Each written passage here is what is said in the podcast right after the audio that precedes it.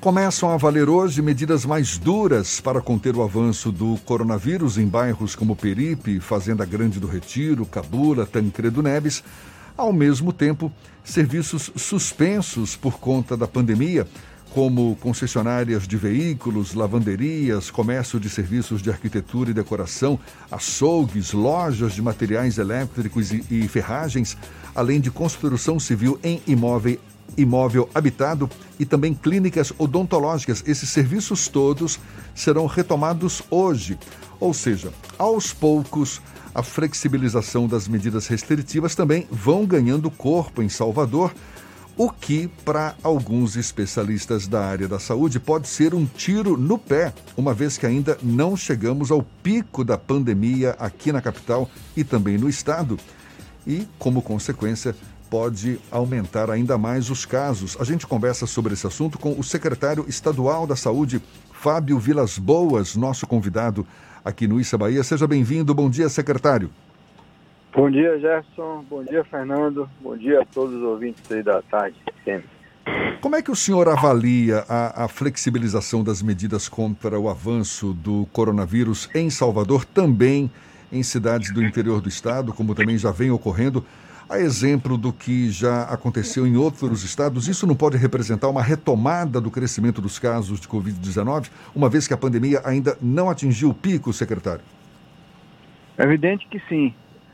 É evidente que qualquer medida de flexibilização traz consigo um risco de retorno da, do aumento da taxa de contágio e ela tem que ser muito bem estudada, muito bem avaliada e muito bem monitorada nas nas suas consequências.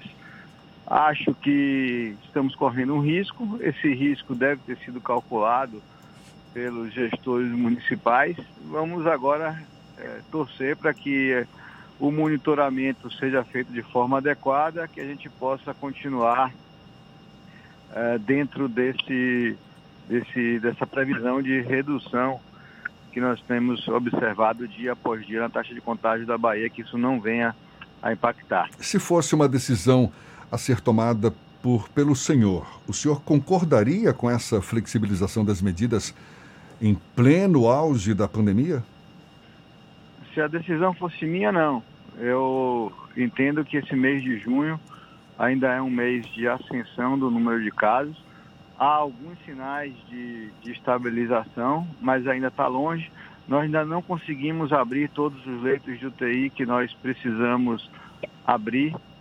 Não sabemos se conseguiremos abrir por, pela falta de, de equipamentos, pela falta de medicamentos que está começando a acontecer no mercado nacional. Medicamentos para manter os pacientes sedados em ventilação mecânica estão entrando em falta no país inteiro. O insumo farmacêutico está em falta no mundo. Então, uma série de problemas que ameaçam, né? Se você montar uma matriz de risco, você vai encontrar que o número de ameaças é muito superior a, ao, ao, número de eh, vantagens que essas medidas estão trazendo. Ou seja, medidas na hora errada, antecipadas fora de hora e que podem, de fato, resultar numa situação pior. O senhor acha que o pior ainda está por vir? Não, eu acho que o pior a gente já passou. Foram essas últimas duas semanas. Nós não estávamos conseguindo casar a abertura do número de leitos com a velocidade de surgimento de novos casos. Hoje a gente tem uma relativa folga, né? Estamos conseguindo respirar um pouquinho melhor. Vamos abrir aí, eu estou aqui na Fonte Nova agora. Vamos abrir ou amanhã ou depois os leitos aqui. Aqui serão 100 leitos de UTI isso vai representar um impacto muito grande na nossa capacidade de atender a demanda da, do Estado. Temos também para abrir mais 90 leitos no Metropolitano, mais 40 leitos no Clériston Andrade e algum resíduo de leitos no, no Couto Maia, no Ernesto Simões, no subúrbio e também mais 60 leitos no Hospital Espanhol. Então temos aí pelo menos mais, mais 600 leitos de UTI que poderão ser abertos ao longo dos próximos dias. Por isso que eu digo que flexibilização ela, ela pode ser planejada, mas ela só deveria ser implementada, implantada a partir do momento em que nós estivéssemos com a rede hospitalar toda pronta para poder absorver uma demanda aumentada. Vamos dizer que isso der errado, que exploda de novo o número de casos. Se eu não tenho os leitos abertos, isso poderá representar um colapso do sistema de saúde. Secretário, ontem o governador Rui Costa, em reunião com os prefeitos da região Extremo Sul, é, anunciou uma série de medidas mais duras. Aquela região do estado é a que mais preocupa hoje por conta da velocidade da disseminação da doença? Nós temos duas regiões que preocupam. A, a do Extremo Sul, que começou nos últimos cinco dias uma rampa de aceleração muito grande, e uma região em que a gente não conseguiu ainda abrir o hospital de campanha. Ele está pronto, mas a, a empresa Suzano, que havia se comprometido em oferecer os respiradores, teve um atraso na entrega. Parece que eles vão conseguir entregar entre hoje e amanhã, mas a realidade é que esse hospital, que deveria ter sido entregue na semana passada, é, só vai conseguir ser entregue neste final de semana. Então, hoje nós estamos tirando pacientes da região, trazendo para outras regiões.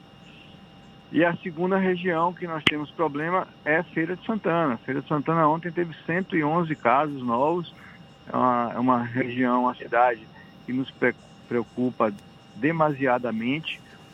É, houve, em passado recente, uma flexibilização de abertura de comércio e agora nós estamos pagando o preço dessas medidas sob a forma de uma aceleração muito forte do número de casos. De Santana não tem um pronto atendimento municipal para poder atender a população, diferente de, dos outros 400 municípios que montaram estruturas municipais dedicadas exclusivamente para coronavírus.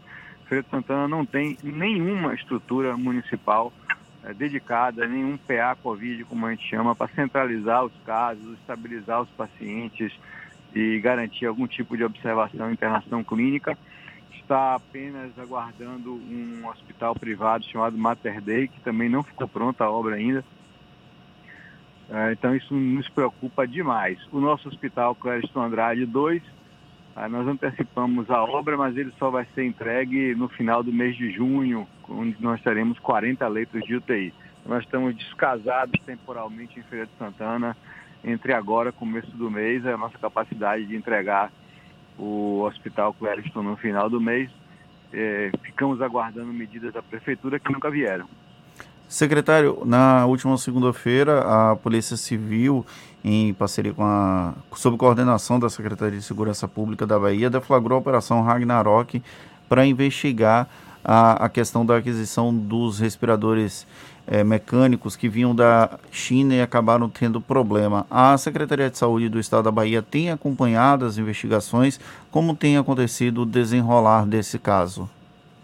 Esse é um assunto que está sob a responsabilidade da Secretaria de Segurança, Procuradoria-Geral do Estado, com a aquisição do consórcio. Nós não estamos acompanhando isso por dentro. Né? Secretário, como é que está a situação de testes? Né? Quantos testes têm sido feitos por dia? Existe a possibilidade de aumentar essa quantidade? Existe também a possibilidade de testagem em massa, como é recomendado pela Organização Mundial da Saúde, como recurso para ter um controle mais eficaz sobre o avanço da doença? Qual é a situação hoje aqui no Estado? Não, não é verdade que a Organização Mundial de Saúde recomende testagem em massa. Testagem em massa é uma estratégia que você sai pela rua testando todo mundo com sintoma ou não. Isso é absolutamente inviável economicamente para qualquer país. Isso foi possível em alguns países, ilhas do Sudeste Asiático, ricos e pequenos. O que se tem feito em qualquer outro lugar, Brasil, Estados Unidos, Europa, é testar todas as pessoas com sintomas e todos os contactantes das pessoas com sintomas. E, e grupos de risco, como profissionais de saúde e profissionais de segurança pública. Isso tem sido feito aqui na Bahia. Nós hoje somos o segundo estado do país com maior volume de testes RT-PCR realizados no LACEN. Nós fazemos mais de 1.500 exames por dia. Né? Estamos caminhando agora para chegar a 2.000. Você tem uma ideia, o LACEN antes da pandemia fazia 100 exames por dia. Hoje a gente trabalha 24 horas, 7 dias por semana, compramos novos robôs, contratamos profissionais para trabalhar de noite no final de semana. Isso tem, graças a Deus, ajudado bastante ao enfrentamento, porque eu tenho dentro de 24 horas os resultados de um exame PCR. Não é um exame teste rápido que tem uma acurácia muito baixa na fase aguda e é uma estratégia cara e ineficaz. Agora, a Organização Mundial da Saúde chegou a recomendar, sim, o desenvolvimento de testes rápidos, a testagem em massa da população como recurso para controle, para conter o avanço da doença, por mais que isso possa ser inviável em muitos países. Mas a, a OMS chegou a defender esse diagnóstico em massa para conter o avanço, não, secretário? Não, não, não é verdade. A OMS não recomenda teste em massa. É, é preciso entender o que é teste em massa. Teste em massa não é sair testando todo mundo na rua, como alguns lugares andam fazendo. Botam uma banquinha e quem vai passando sai fazendo teste. Isso não é testagem em massa preconizada pela Organização Mundial de Saúde. O que se preconiza, a Organização Mundial de Saúde, Ministério da Saúde, Secretaria de Saúde da Bahia, eu, governador, todo mundo, é testar todo mundo que tem indicação de ser testado. Isso é diferente. Isso significa fazer quantos testes forem necessários. Nenhum a mais e nenhum a menos. E é para isso que nós estamos investindo milhões na capacitação do Laboratório Central, na aquisição de reagentes, descentralizando. Nós abrimos, hoje estamos abrindo uma filial do LACEN em Porto Seguro, abrimos em Jequié, em Vitória da Conquista, em Barreiras, vamos abrir é, em Ilhéus, em Teixeira de Freitas, para que a gente possa testar todo mundo que precisar testar. Né? A gente não vai sair por aí pela rua rastreando. Você tem uma ideia? É, é, se você for testar 10% da população da Bahia, um milhão e meio de pessoas, 10%, que é muito pouco, quase nada, é, isso vai custar 100 milhões de reais. Uma vez. Aí depois você tem que repetir 15 dias depois de novo, porque a pessoa tem risco de se contaminar novamente. E depois de 15 dias de novo, mais testagem. É, essa é uma estratégia que jamais a OMS, que é uma organização que cuida do mundo inteiro, dos países pobres, assim como dos países ricos, poderia preconizar. Secretário, no boletim, no último boletim da CESAB, a gente viu que houve um número maior de notificações de casos confirmados. A CESAB informou que era um problema de notificação é, das prefeituras. Isso tem é, acontecido? Qual, como tem sido o processo para tentar diminuir essa concentração para que no boletim tra não traga uma explosão de número de casos?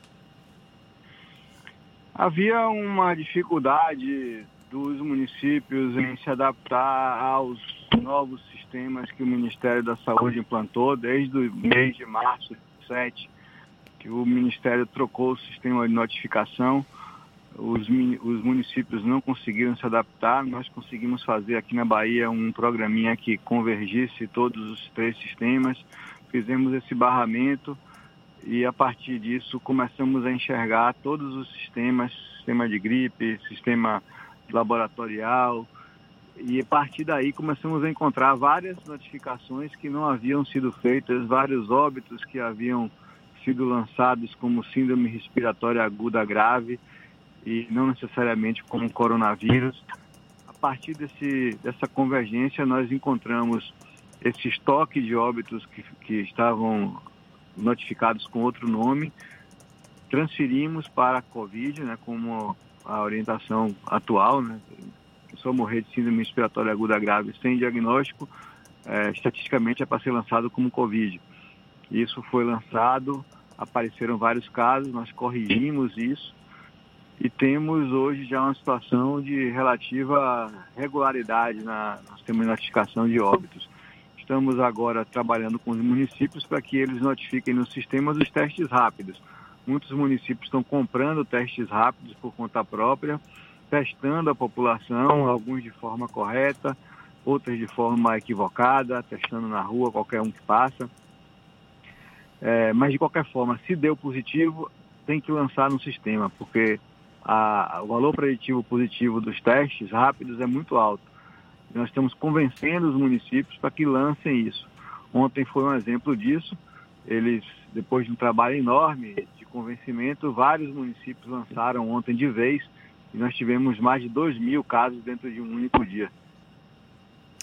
Secretário, a Bahia autorizou a utilização da cloroquina, da hidroxicloroquina em pacientes com Covid-19. Como é que tem sido o acompanhamento desse, dessa terapia? Tem sido eficaz? Enfim, qual é a avaliação que o senhor faz? É muito simples. Assim como a aspirina está autorizada, a cloroquina também está autorizada. Eu não proíbo o uso de medicação. Quem proíbe é o Conselho Federal de Medicina. É preciso entender qual é a diferença entre autorizar e recomendar.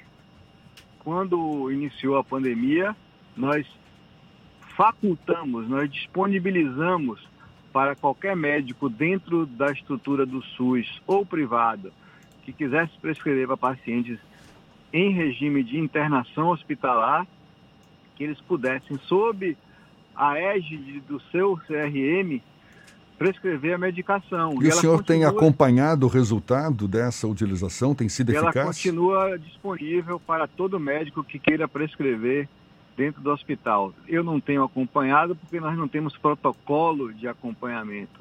Os médicos prescrevem dentro da sua responsabilidade. O único estudo protocolizado que nós tínhamos de acompanhamento de uso de hidroxicloroquina com azitromicina, que era um estudo internacional, promovido pela Organização Mundial de Saúde, teve o braço hidroxicloroquina suspenso na semana passada. Esse estudo era feito no Instituto Couto Maia e foi suspenso.